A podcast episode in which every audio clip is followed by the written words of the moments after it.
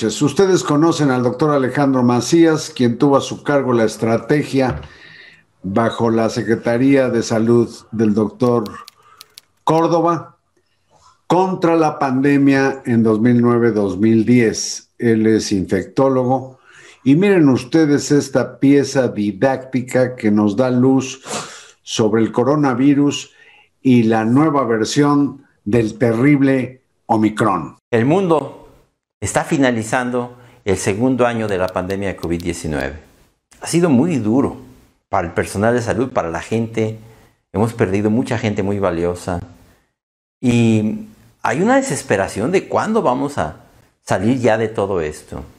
Hacia finales de noviembre, ya del 2021, hemos recibido una noticia que puede ser pésima y que puede ser de las peores que hemos recibido en la pandemia. Hay una nueva variante muy poderosa, formidable. Y a mí me gustaría tratar de ponerlo en contexto, que ni tratemos de minimizar o de exagerar lo que pueda estar ocurriendo. Vamos a entender qué son estas variantes. El virus va a estar cambiando, es un virus. Ustedes recordarán que los coronavirus son virus que tienen unas especies de espigas, por eso se llaman coronavirus, que tienen esa estructura que son proteínas, que son como ladrillos acomodados unos sobre otros. Y esta espiga o espícula es la que le sirve para infectar la célula que va a recibirlo, digamos, tiene una, un receptor así. Esto se va a unir en una estructura muy especializada. Esta es la estructura más especializada del virus, es espiga. Por eso no es sorprendente que aquí se encuentran las principales mutaciones que le van dando características, sobre todo en dos cosas. Cómo transmitirse mejor, más eficientemente, y cómo escapar a la inmunidad de gente que ya se infectó o gente que se vacunó. Y el virus por eso está cambiando. En relación, digamos, con el virus original que salió de Wuhan en China. Eso también hay que recordarlo. El virus que estamos viendo ahora no es exactamente ya igual que el virus que salió de Wuhan en China hace alrededor de dos años. Y que las vacunas que tenemos ahora se prepararon con la información que había de ese virus original, podríamos llamar el virus fundacional de Wuhan, y que ahora este virus ha ido cambiando en toda su estructura, no nada más en la espiga, pero es las cambios que ha tenido en la espiga los que lo caracterizan mejor hacia esas nuevas variantes. La Organización Mundial de la Salud sabe que hay cientos, miles de variantes, pero que hay que considerar algunas muy específicas que tengan características que les permitan transmitirse con más facilidad y escapar a la inmunidad que tengan las personas. Y por eso no se han designado tantas variantes de preocupación. Estas variantes de preocupación que ha descrito la Organización Mundial de la Salud me gustaría ponerlas en una tabla y explicárselas. Porque eso nos va a poner en contexto de qué significa esta nueva variante que ahora se está reportando en Sudáfrica, la variante Omicron. Las variantes de preocupación mostraban ya diferencias sobre ese virus original o fundacional de Wuhan. Hay que decir que hasta esta fecha tendríamos básicamente cuatro variantes de preocupación. La primera fue la alfa, que se describió en el Reino Unido. La segunda fue la beta, que se describió en Sudáfrica. La tercera fue la gamma, que se describió en Brasil. La cuarta fue la delta, que hasta ahora era la peor de todas, era la variante más formidable, que nació y se describió en la India. Y finalmente tenemos ahora una nueva variante de preocupación. Que ustedes se fijan, la Organización Mundial de la Salud no ha designado como variante de preocupación a cualquiera. hasta que está segura de que realmente hay algo diferente que la designa variante de preocupación. En general, vamos a ver que las designa así como B o C, que significa variant of concern, variante de preocupación. Em, ¿Y qué es lo que determina que una variante sea de preocupación? Las mutaciones.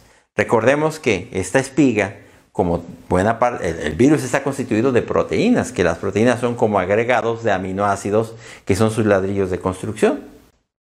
Cuando se está forjando una proteína, está un aminoácido construyéndose sobre el otro y al final va a ser una estructura. que es, en este caso, por ejemplo, esta proteína, que es la proteína S o proteína de espiga. Cuando se le estudia en los laboratorios y en la secuenciación de aminoácidos, se le da un número a cada uno de esos aminoácidos, se dice este es el 1, este es el 2, este es el 3, este es el 4, este es el 5, de la proteína S o de alguna otra proteína. Y entonces así se han designado de estas variantes esas mutaciones. La variante delta no tenía esta variante, esta, mutación 501, como ven, pero tenía otras mutaciones que eran claves, como la 484 y la 452. Esta mutación 452 estaba en otro virus que ya se había designado o encontrado en California. Entonces, parece que la variante Delta había encontrado la mejor combinación para infectar y escapar a la inmunidad. Y tan lo sabíamos así que la variante Delta, cuando entra, por ejemplo, en México, sustituye de inmediato a las variantes locales de México, a la variante alfa que ya circulaba y a la variante gamma. Y eso hizo la variante delta, la de la India, en todo el mundo. No solo en la India, en toda el Asia.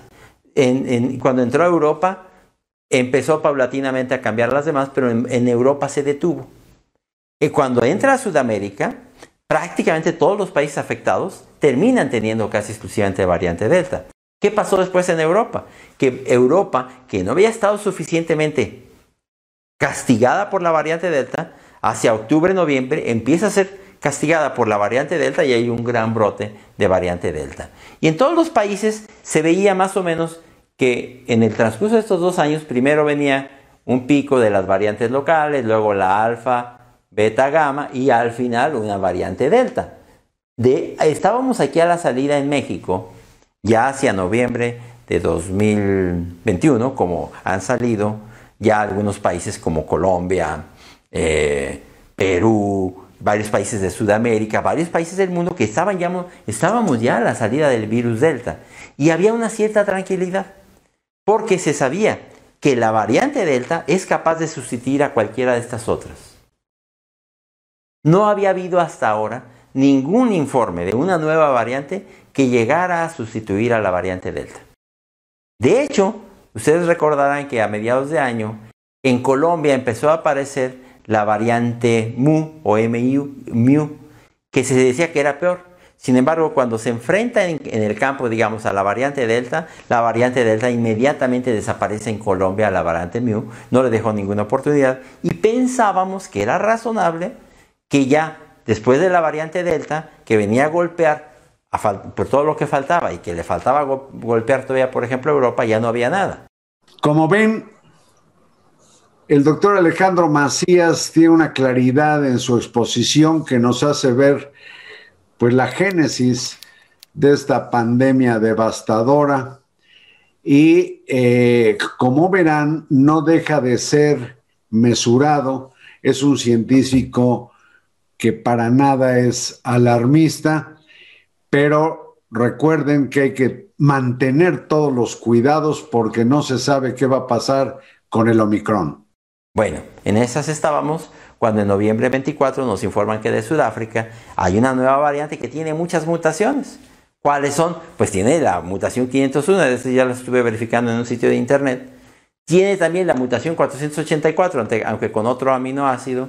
Tiene la 417, no tiene la 452, pero sí tiene la 478, o sea, tiene muchas mutaciones. De hecho, describen que tiene como 30 mutaciones. Y además le falta un aminoácido también en la, en la, posición 69. Además de otras mutaciones que tiene fuera de la espiga. Pero ¿Es entonces la preocupación porque tiene tantas mutaciones? No, esa no es la principal preocupación. La principal preocupación es que nos informan que de Sudáfrica, aunque solamente hay unos cientos de casos, parece que ya existía el virus en otros países como Botsuana y probablemente en buena parte del área sur de África, y que apenas lo están describiendo con unos pocos casos, pero la peor información, la más preocupante, es que ese virus sí está ya, esa variante, está sustituyendo a la variante Delta. ¿Qué querría significar eso para los otros países? que el hecho de haber sufrido el embate de la variante Delta, como México, los países eh, en Sudamérica, ahora Europa, la India. No se puede garantizar que no tendrán un nuevo embate de otra variante que sea, digamos, más poderosa o que pudiera sustituir a la variante Delta y que ese efecto protector de la variante Delta lo perderíamos y que podríamos tener otros embates, otros picos epidémicos de una nueva variante. Digo que hay que tomar las cosas con calma, no sabemos bien todavía. Es muy posible que esa variante ya no sea contenible, sobre todo si ya ocurrió en varios países y no se dieron cuenta, y que finalmente la tendremos que tener. Pero no sabemos todavía si la inmunidad que tenemos los que ya nos enfermamos o los que ya nos vacunamos nos va a servir, qué tanto nos va a servir. A lo mejor nos va a servir no 100% para no tener una enfermedad, pero sí para no ponernos graves y no morir. No sabemos si esa variedad va a producir una enfermedad grave o no, o quizás más leve. Entonces, creo que este es el momento de tomar las cosas con calma, de decir, tenemos que seguir trabajando, tenemos que seguir dando el mensaje de que esto no se ha terminado, que no caigamos en pánico, pero que sigamos propugnando y dando el ejemplo para el uso del cubrebocas. Evitar los tumultos de personas todavía. Ventilar las áreas cerradas vacunarnos en cuanto nos toque. Y todavía el que pueda hacer trabajo desde casa, que lo siga haciendo. Vamos a tratar de entender que vamos hacia una situación en la que vamos a coexistir con un virus que va a estar cambiando y que vamos a tenernos que adaptar. Ya las compañías, con eso termino, están preparándose por si acaso se llegan a necesitar nuevas vacunas. Las farmacéuticas ya están trabajando a marchas forzadas para tratar de implementar una nueva vacuna en caso de que la vacuna que tenemos no nos sirviera contra esta variante. Mi intuición es de que la inmunidad que tenemos y lo que hemos padecido de algo nos va a servir y nos va a proteger aunque sea parcialmente, pero todavía tenemos que esperar la información de las semanas subsecuentes que será muy importante, mientras mantengamos las precauciones y la tranquilidad. Muchas gracias. Quise aprovechar este video que subió con toda oportunidad el doctor Alejandro Macías en cuanto tuvo conocimiento de lo que apenas se sabe de esta variante que es, eh, al parecer, pues mucho más agresiva del coronavirus de lo que fue la terrible y devastadora Delta. Espero que la audiencia aprecie la ciencia, el conocimiento del doctor Macías. Muchas gracias y buenas noches.